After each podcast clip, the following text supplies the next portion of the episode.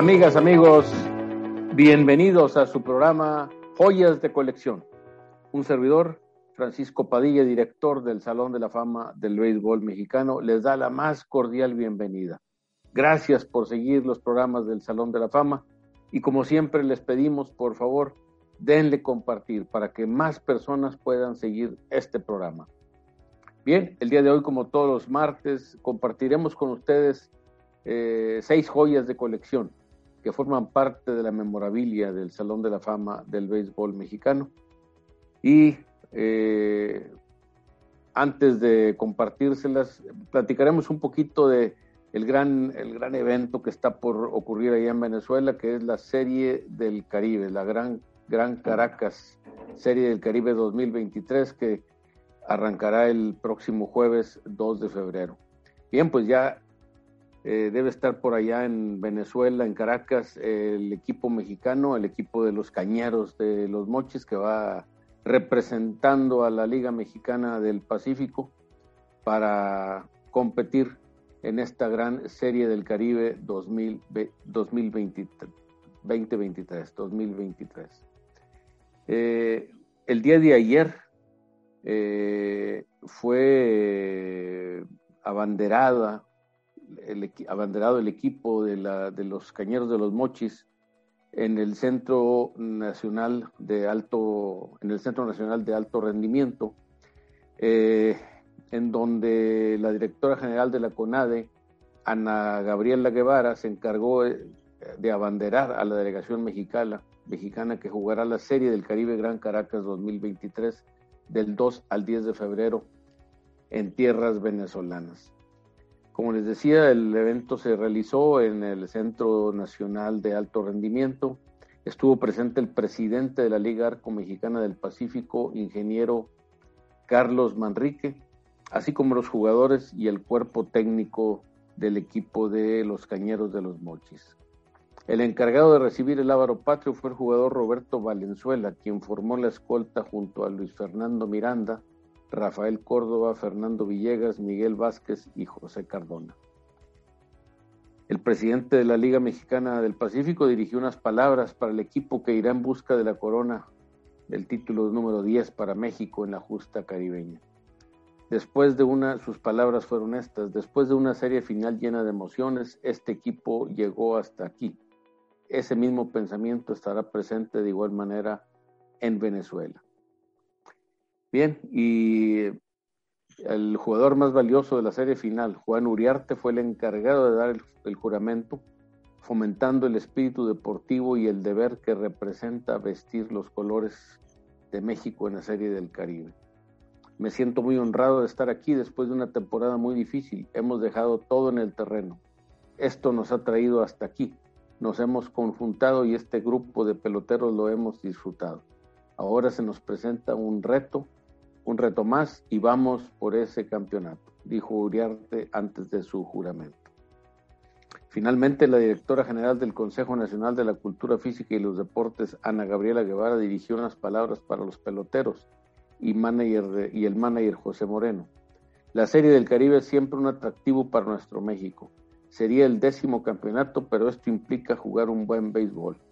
Vienen de hacer una gran liga y una gran final que disfrutamos quienes gustamos del béisbol. Sé que cada uno darán lo mejor de ustedes, dijo Ana Gabriela Guevara. Bien, pues eh, eso fue ayer en el Centro Nacional de Rendimiento y el día de hoy eh, viajaron hacia Venezuela, allá, ya están allá en Caracas para prepararse y arrancar el jueves 2 de febrero la Serie del Caribe 2023. Eh, esta es la edición, como les platicábamos ayer, es la edición número 65 de la Serie del Caribe, que regresa a suelo venezolano por primera vez desde el 2014, con dos sedes distintas eh, y un aumento del número de equipos participantes que jugarán en los estadios La Rinconada y La Guaira en Caracas, Venezuela. La serie, como les decíamos, se llevará a cabo del 2 al 10 de febrero y eh, con cuatro juegos diarios. Será a round robin, esto es todos contra todos, del 2 al 8. del 2 al 8. Y dependiendo el standing final, el día 9 se enfrentarán el primero contra el cuarto lugar, el segundo contra el tercero. Serán las semifinales. Y el día 10 será el juego final, donde se enfrentan los ganadores. Y además el juego por el tercer lugar, que por primera vez se llevará a cabo este, este juego. Eh, los equipos que van a participar, como ya hemos comentado en eh, el día de ayer, eh, participan Colombia, que es el campeón, actual campeón, fue el campeón del equipo de Barranquilla, Colombia, en, de Caimanes de Barranquilla, Colombia, en 2022 en República Dominicana, Santo Domingo. Van a participar ellos, Colombia, el equipo de México, el equipo de Panamá, el equipo de Puerto Rico, de República Dominicana y de Venezuela. Y se suman en este año Cuba eh, como invitados para este, para este torneo, para esta serie, Cuba y Curazao. Así es como se llevará a cabo esta serie del Caribe 2023 que inicia el próximo jueves 2 de febrero. Bien, pues así está, así está eh, la situación para arrancar allá en, Caracas, Venezuela, todo listo para arrancar el jueves 2 la Serie del Caribe 2023. Suerte para los cañeros de los mochis. Bien, vamos ahora a comenzar a compartir con ustedes las joyas de colección eh, que hemos preparado, que hemos preparado para compartir usted, con ustedes el día de hoy.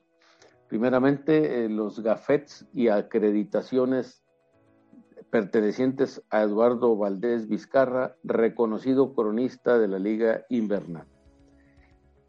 Eduardo Valdés Vizcarra nació el primero de diciembre de 1935 en El Roble, Sinaloa. Durante 36 años fue cronista beisbolero de radio y televisión en la Liga Mexicana, en la Liga Mexicana del Pacífico y la Liga Mexicana de Béisbol con una breve estancia narrando juegos de ligas mayores. En 1957 inició su carrera como comentarista de béisbol en la estación XERJ, transmitiendo partidos de la vieja Liga de la Costa, Liga Mexicana del Pacífico y Liga Mexicana de Béisbol con Monterrey, Aguascalientes y Guadalajara. También transmitió juegos de los Dodgers de Los Ángeles y Padres de San Diego, participando en ocho series del Caribe. Su última actuación en el eh, circuito invernal fue en, 1900, en la temporada de 1993-94 con Venados de Mazatlán, falleciendo el 5 de marzo de 1994. Su carrera comprende de 1957-58 en la Liga de la Costa del Pacífico, de 1959 al 66 en la Liga del Noroeste, y de 1966 a 1994 en la Liga Mexicana del Pacífico. En 1981 narró para los Sultanes de Monterrey en la Liga Mexicana de Béisbol. De 1982 al 91 trabajó con los Rieleros de Aguascalientes y Charros de Jalisco. Estuvo en las Series del Caribe de 1973 en Venezuela, 1979 en Puerto Rico, 1980 en República Dominicana y 1974 y 1978 en México, convirtiéndose en el primer cronista mexicano en representar a México por medio del micrófono. De 1984 al 87 narró juegos de los eh, Padres de San Diego y su amplio conocimiento del béisbol le dio un lugar como gerente de los Venados de Mazatlán de 1966 al 68. Colaboró en los periódicos El Sol del Pacífico y Noroeste de Mazatlán durante varios años. Eduardo Valdés Vizcarra ingresó al Salón de la Fama del Béisbol Mexicano en el año 2012 y esta es una joya de colección del Salón de la Fama del Béisbol Mexicano, los gafetes y acreditaciones pertenecientes a Eduardo Valdés Vizcarra, reconocido cronista de la Liga Invernal.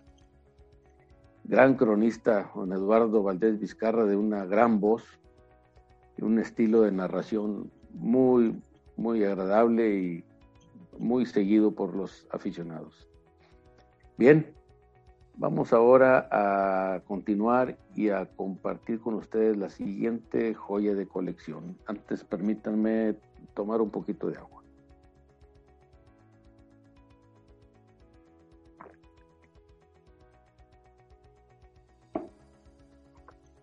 La siguiente joya de colección preparada para ustedes se trata de la camisola utilizada por el Pidio Osuna con los Venados de Mazatlán en los años 70. El Pidio Osuna nació en el Roble, Sinaloa, el, perdón, el 17 de diciembre de 1944. Fue un excelente bateador durante 20 temporadas de participación en la Liga Mexicana de Béisbol con los equipos de Poza Rica, Petroleros de Poza Rica, Sultanes de Monterrey y los Indios de Ciudad Juárez, de 1964 a 1983. En, el, en 1964 recibió el reconocimiento del novato del año en el circuito veraniego en su debut con Poza Rica. El reconocido pelotero jugaba como jardinero y tuvo a bien participar en 2.160 juegos con un promedio de 288 milésimas de bateo, gracias a los 2.200 hits conectados en su carrera, ubicándose en los primeros lugares de todos los tiempos. Durante siete temporadas batió arriba de los 300 milésimas de porcentaje y sus mejores promedios fueron conseguidos en las campañas de 1969 y 1972 con Monterrey, con Sultanes, bateando en ambas, en ambas temporadas para 315 milésimas de porcentaje. Aparece entre los mejores bateadores de hit dobles con 353. Su poderío lo hizo conectar 184 cuadrangulares. Anotó 989 carreras y produjo 1053 para situarse entre los mejores en esos tres departamentos. Además, consiguió seis temporadas con más de 15 cuadrangulares por temporada. En la Liga Mexicana del Pacífico participó ocho temporadas con los Venados de Mazatlán, Yaquis de Obregón y Tomateros de Culiacán. Poderío lo hizo participando en 576 juegos, donde batió para 269 milésimas de porcentaje. En la temporada 1965-66 compartió el liderato de triples con cinco, vistiendo el uniforme de los Venados de Mazatlán. El Pidio Osuna ingresó al Salón de la Fama del Béisbol Mexicano en el año 2004, falleciendo el 28 de diciembre de ese mismo año. Él es el Pidio Osuna. Y esta es una joya de colección del Salón de la Fama del Béisbol Mexicano, la camisola utilizada por el Pidio Osuna con los Venados de Mazatlán en los años 70. Gran jugador, gran, gran jardinero, jardinero derecho, el Pidio Osuna, lo vimos jugar muchos años aquí con los Sultanes de Monterrey, con grandes, grandes actuaciones. El del Roble, Sinaloa. Y pues sí, como una eh, situación muy especial, el, el, mismo año en que fue entronizado al Salón de la Fama del béisbol mexicano, falleció. El, falleciendo el 28 de diciembre del 2004 y habiendo sido entronizado en el mes de julio aproximadamente, en donde en esos años era el mes en el que se hacían las entronizaciones. Bien, bueno, vamos ahora a continuar con la siguiente joya de colección. Antes permítanme tomar un poquito de agua.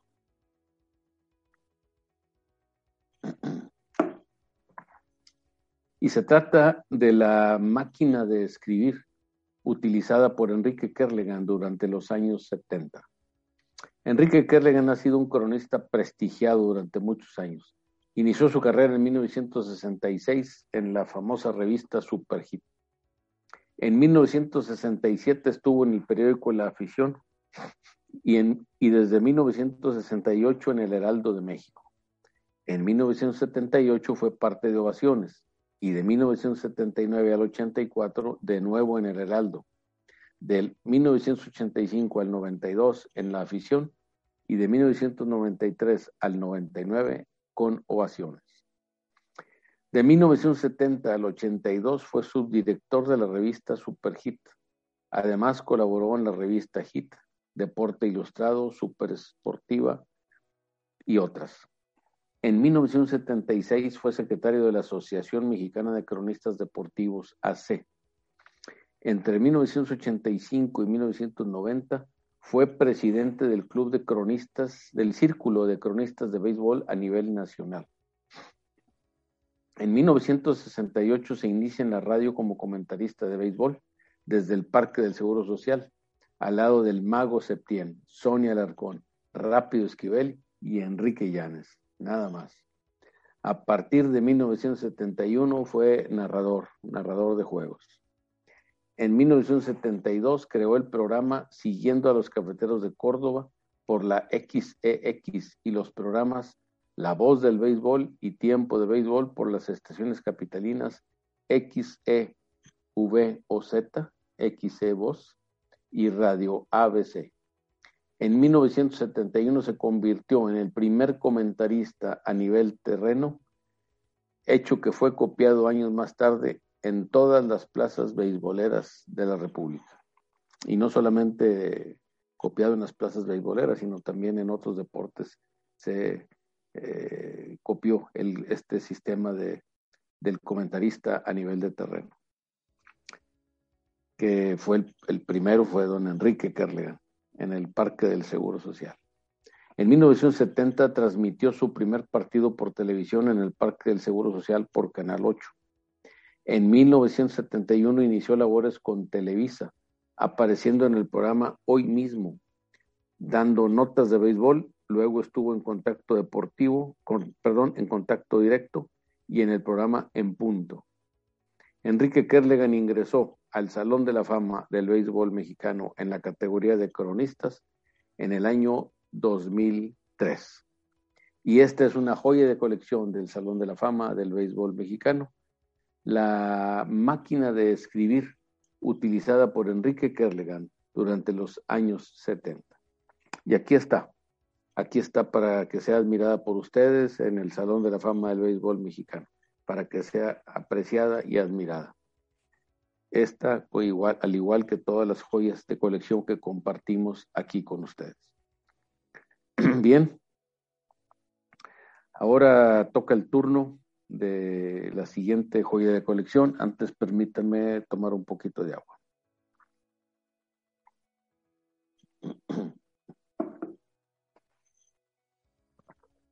Esta joya de colección se trata de las fotos de don Eugenio Garzazada referente a su ingreso al Salón de la Fama de Laredo, Texas.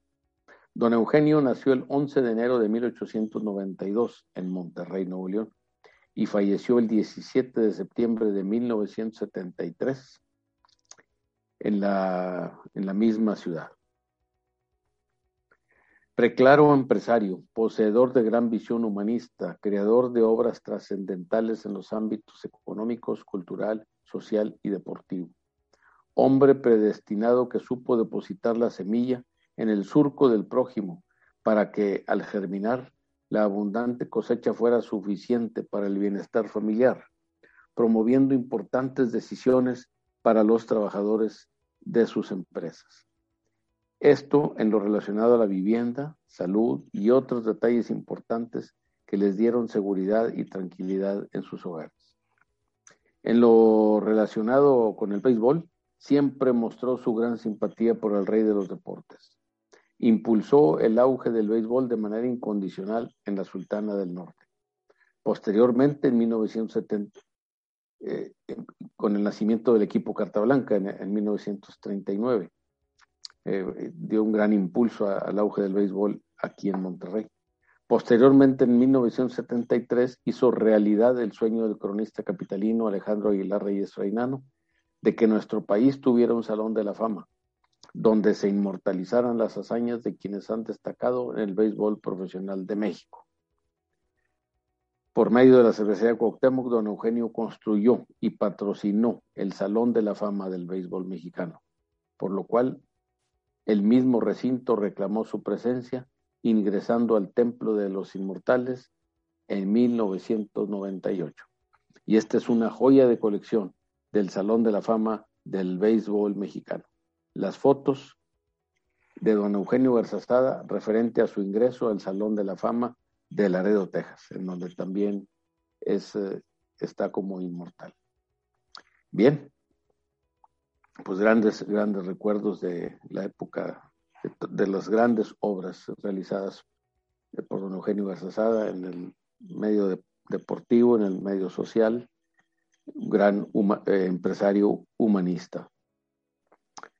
Bien, vamos ahora a continuar y compartiremos con ustedes la siguiente joya de colección. Primeramente, permítanme tomar un poquito de agua.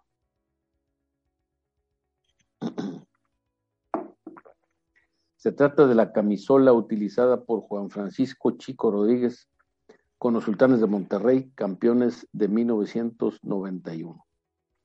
Chico fue una excelente segunda base. Jugó 20 temporadas en la Liga Mexicana de Béisbol con varios clubes, principalmente con los Bravos de León. En cinco ocasiones encabezó al circuito en fildeo, distinguiéndose por ser un bateador de contacto.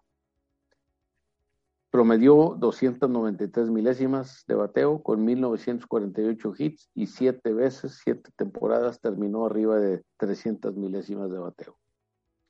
Logró 12 temporadas con más de 100 hits, anotó 1.130 carreras con 666 carreras producidas y 196 bases robadas. Chico Rodríguez, Juan Francisco Rodríguez, conectó seis imparables en un juego de nueve entradas.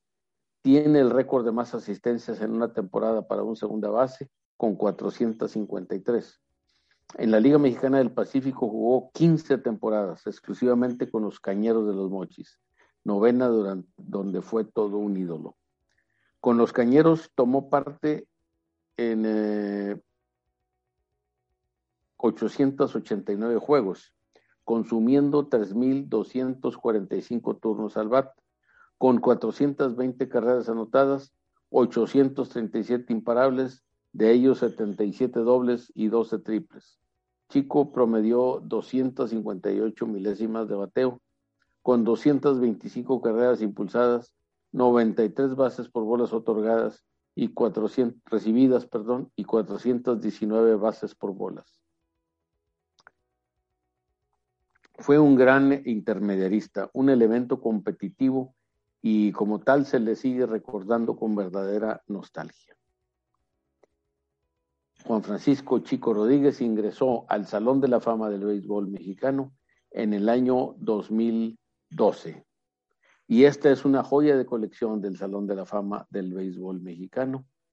La camisola utilizada por Juan Francisco Chico Rodríguez con los Sultanes de Monterrey, campeones de 1991.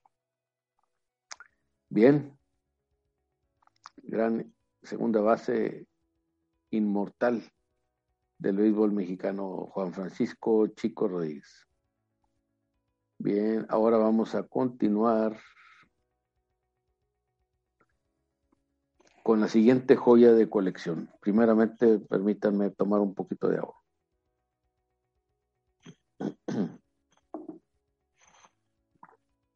Esta, esta joya de colección se trata de la gorra utilizada por Teodoro Higuera con los cerveceros de Milwaukee durante la década de los 80. Teodoro Higuera ha sido uno de los mejores exponentes del béisbol mexicano en las ligas mayores. Su clase y categoría fue dignamente representada en los Diamantes de la Carpa Grande, vistiendo el uniforme del Milwaukee durante nueve temporadas. En ese lapso obtuvo 94 victorias a cambio de 64 derrotas para un impactante promedio de punto 595. Teo Higuera finalizó con 3.6 de efectividad y 1081 ponches. Tuvo tres temporadas con más de 15 triunfos por año y su mejor actuación fue en 1986, al concluir con 20 ganados, 11 perdidos. Eh, viendo superado por unos cuantos días, siendo superado por unos cuantos días por Fernando Valenzuela quien se convirtiera en el primer mexicano con 20 triunfos en una franca carrera entre los dos pitchers mexicanos, tratando ambos de llegar a la meta. En la Liga Mexicana de Béisbol jugó siete temporadas, seis de ellas con los indios de Ciudad Juárez, con quienes obtuvo el nombramiento del novato del año en 1981, al concluir con 16 ganados y 9 perdidos. En la Liga Mexicana del Pacífico tomó parte en 15 temporadas, siete de ellas con Guasave, siete con los Mochis y la última de ellas con los Tomateros de Culiacán. En la campaña 2004-2005, finalizando con 49 ganados, 37 perdidos, para un promedio de .570 milésimas y 2.75 en efectividad, carreras limpias admitidas por cada nueve entradas lanzadas. En 1984-85 fue líder de, efectividad con 1.24, participando con Guasave.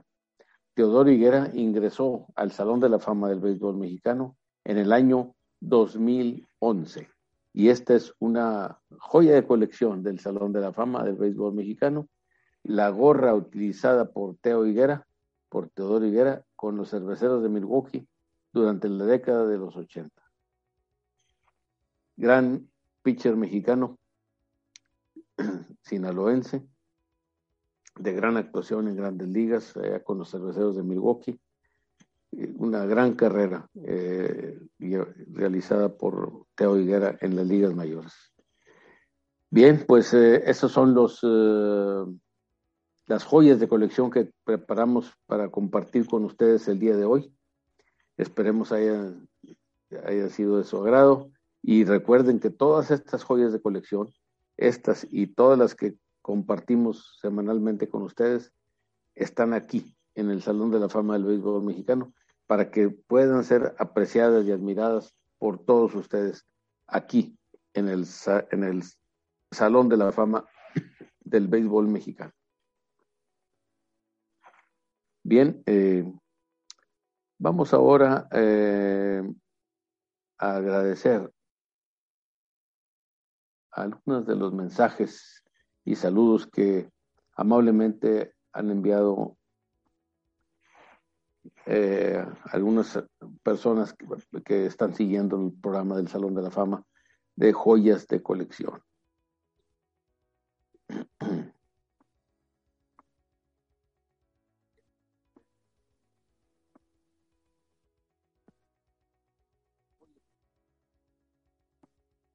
Bien, aquí tenemos algunos, algunos de estos mensajes para compartirlos con ustedes.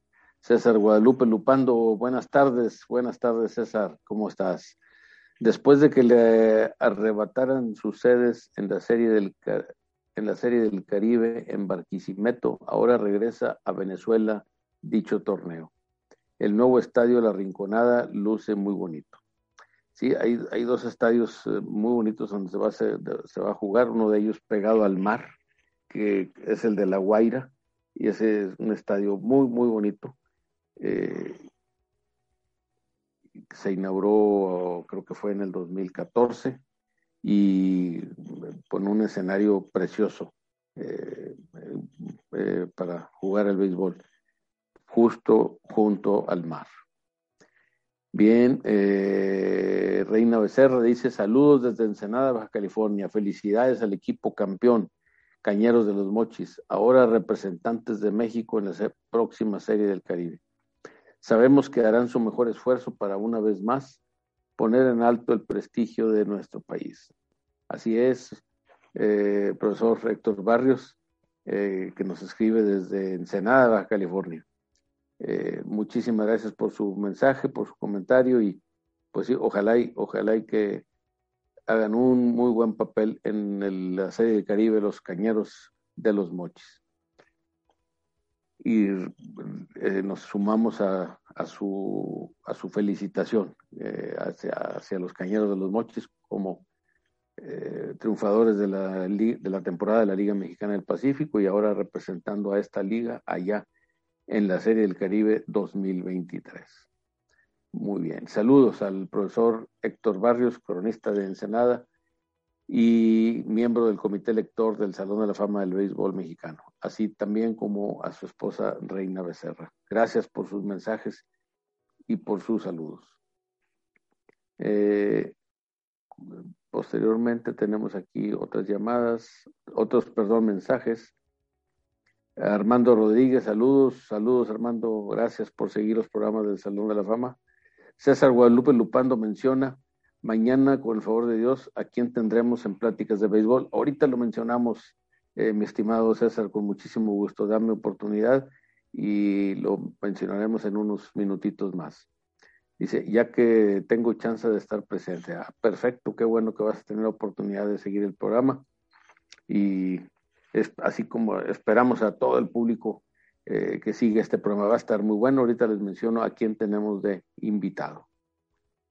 Eh, Román Arce dice, reciban saludos. Lo conocí jugando en la Liga del Noroeste en Nayarit por los años 70, siendo yo un chamaco de 10 años. Tremendo caballo, el Pillo Zuna. Así es. Descansa en paz. Es el Pillo Zuna, gran jugador. El Pillo Zuna. Nosotros lo vimos por acá jugar varios años con los sultanes de Monterrey. Allá por los 60, 68, 69, 70. Pues ya hace algún rato. Más de, más de 43 años. Eh, gracias, Román Arce, por, sus, por el comentario y por sus saludos. Gracias por seguir los programas del salón.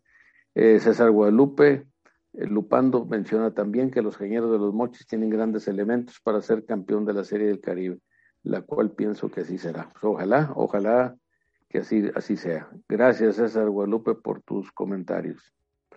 Eh, también dicen nomás una última pregunta, ¿cuándo se darán a conocer los nuevos miembros del Salón de la Fama del Béisbol Mexicano y si lo transmitirán en vivo? Sí, así es, César.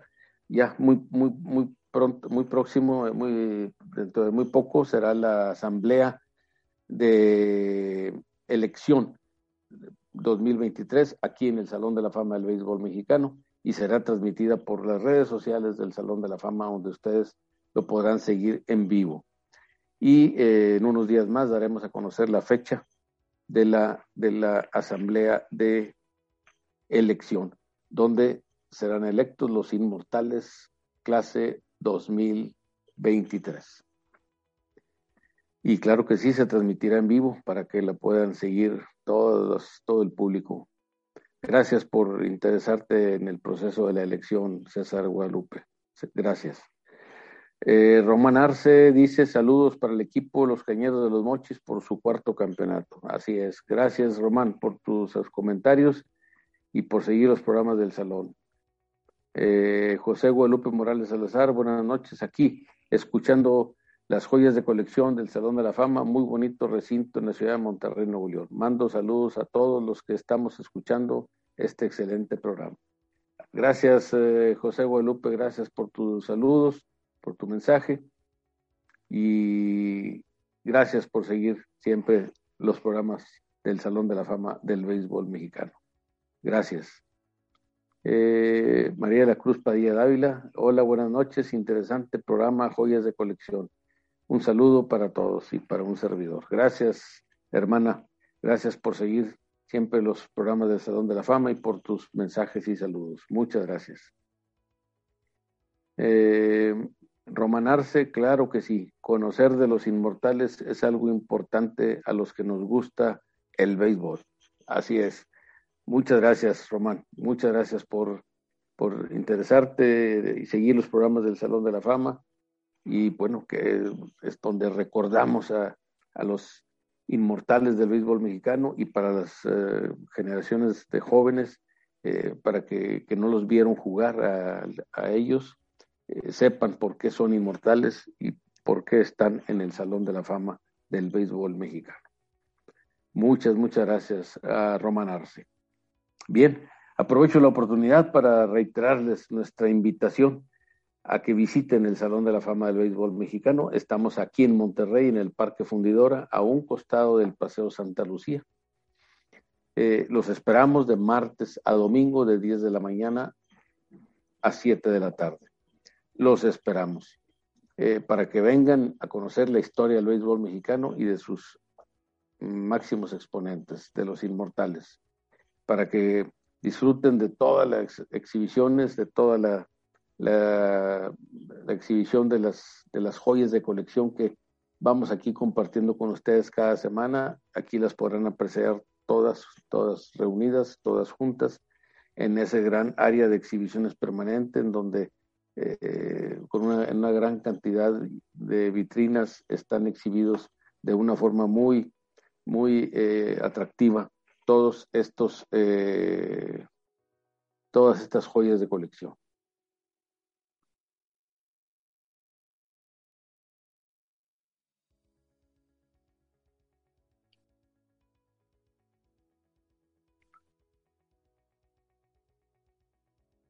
Bien, eh, parece que se cortó un poquito la transmisión.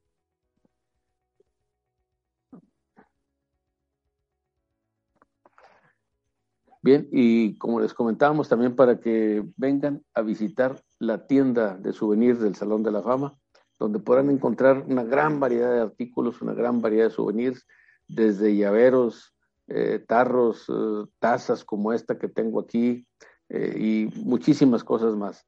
Una serie de productos con motivo de la entronización que fue en noviembre y podrán encontrar camisolas y gorras de equipos de la Liga Mexicana de Béisbol y de equipos de la Liga Mexicana del Pacífico, eh, guantes, bats, cascos, pelotas con el logo del Salón de la Fama y de, con el logo de algunos equipos del béisbol mexicano. en fin, una gran variedad, gran variedad de artículos que ustedes podrán encontrar aquí, en la tienda de souvenirs del Salón de la Fama del Béisbol Mexicano, a donde los invitamos para que vengan a disfrutarlo. Y ya estando también aquí en el Salón de la Fama, para que conozcan y vivan la experiencia de sentir el béisbol en, las, en los juegos interactivos, en las jaulas de bateo, en las jaulas de picheo, en el simulador de bateo y de picheo. Y con sus niños más pequeños, poder vivir la experiencia de jugar béisbol con ellos en el mini diamante del mini estadio del Salón de la Fama. Eh, recuerden que el béisbol enlaza generaciones y el lugar ideal para hacerlo es aquí, en el Salón de la Fama del Béisbol Mexicano. También para que conozcan la biblioteca, eh, que tiene una gran colección de artículos especiales para todos, material desde cuentos para que los padres les lean a los niños que aún no saben leer, libros para niños, adolescentes, jóvenes, etcétera, para todas las edades, juegos didácticos también, y, y, puedan apreciar también y disfrutar de la biblioteca especializada de béisbol con todo el acervo donado por el cronista venezolano Juan Pené. Eh, material eh, conjuntado, integrado por él a lo largo de prácticamente un poquito más de 70 años en el béisbol mundial. Y él, en un gran gesto, lo donó al Salón de la Fama del Béisbol Mexicano y ustedes la podrán disfrutar aquí, en el salón, en la biblioteca del Salón de la Fama del Béisbol Mexicano. También les recuerdo que pueden disfrutar, eh, si vienen en fin de semana o en al Salón de la Fama o incluso entre semana, de martes a viernes recorridos guiados por personal del Salón de la Fama y los sábados y domingos recorridos guiados por el exjugador de béisbol profesional Edgar Quintero, quien ofrece los recorridos los eh, sábados eh, ahora de a las 12, eh, 2 y 4, 12 del mediodía, 2 de la tarde y 4 de la tarde y los domingos 2 de la tarde y 4 de la tarde. Los esperamos para que vivan esa experiencia de un recorrido guiado por un jugador eh, que fue jugador profesional de béisbol y que tiene una gran cantidad de anécdotas, anécdotas que compartir con ustedes eh, en, en ese recorrido guiado por todo el Salón de la Fama. Se lo recomendamos. Bien, pues eh, eh, algo también que les quiero comentar del Salón de la Fama, recuerden, si vienen en transporte público, les recomiendo que lleguen a través de la línea 3 del metro, bajándose en la estación Santa Lucía, la cual está a unos cuantos pasos del Salón de la Fama del Béisbol Mexicano. Bien, eh, los esperamos. Eh, el día de mañana tenemos pláticas de béisbol, el programa de cada miércoles, los esperamos, en el cual lo eh, llevamos Edgar Quintero y un servidor. Y el día de mañana tenemos como invitado al cronista de béisbol Alejandro Campos, cronista de béisbol por más de 34 años eh, y que además es miembro del comité elector del Salón de la Fama del Béisbol Mexicano. Estamos seguros que será una excelente plática la que tendremos con nuestro invitado el día de mañana, Alejandro Campos. Los esperamos a todos ustedes y agradecemos eh, también el día de hoy al compañero Alfredo Bernal, gerente de Mercadotecnia del Salón de la Fama, responsable de la producción del programa. Y también agradecemos al compañero Horacio Ibarra, historiador del Salón de la Fama, a quien le agradecemos el apoyo eh, con, su, con los soportes para eh, las joyas de colección. Muchas gracias. Pues muchas gracias a todos ustedes por eh, haber seguido este programa de joyas de colección en el día de hoy y los invitamos para que mañana nos acompañen a las 7 de la tarde hora del centro en pláticas de béisbol, en donde les, reitero nuestra invitación para que eh, nos sigan en este, este programa de pláticas de béisbol, donde estará como invitado el cronista de béisbol Alejandro Campos y además miembro del comité elector del Salón de la Fama del Béisbol Mexicano. Muchas gracias a todos por su atención y nos vemos mañana, primero Dios.